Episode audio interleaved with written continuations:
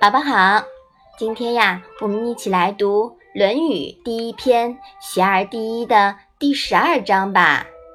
你先来读一下好吗？有子曰：“礼之用，和为贵。先王之道，斯为美。小大由之，有所不行。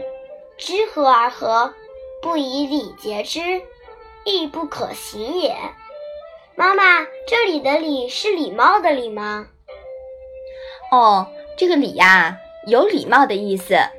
但是呢，在春秋时代，礼的含义更加的广泛深远。礼呀，泛指社会的典章制度和道德规范。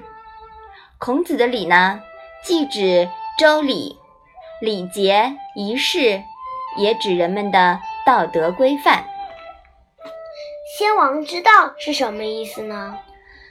先王之道啊，是指尧、舜、禹、汤、文、武、周公这些古代帝王的治世之道。妈妈，你可以把这一章连续讲一遍吗？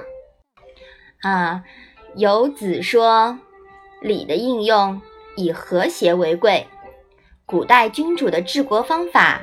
可宝贵的地方就在这里，大事小事一般都可按和谐的原则指导去做，但有的时候也行不通。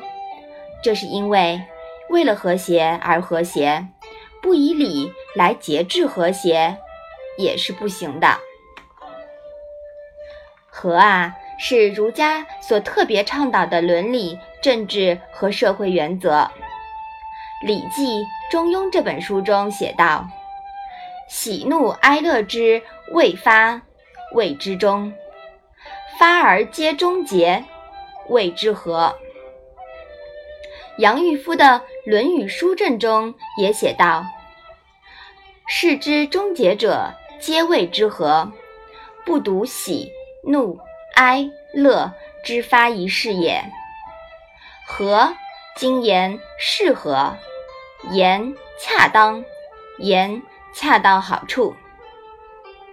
简而言之啊，和就是调和、和谐、协调的意思。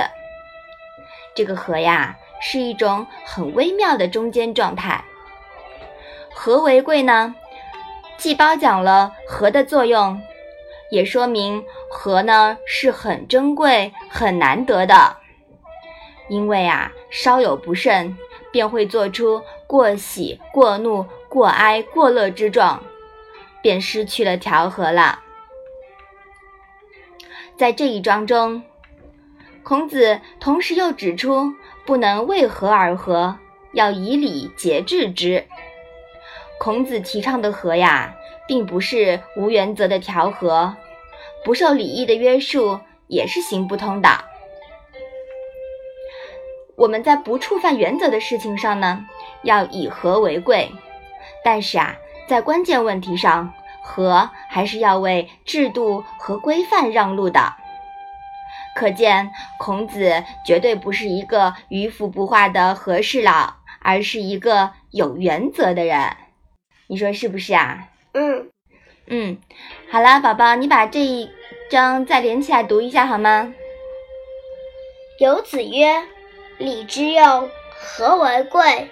先王之道，斯为美。小大由之，有所不行。知和而和，不以礼节之，亦不可行也。嗯，那我们今天的《论语》小问问就到这里吧。谢谢妈妈。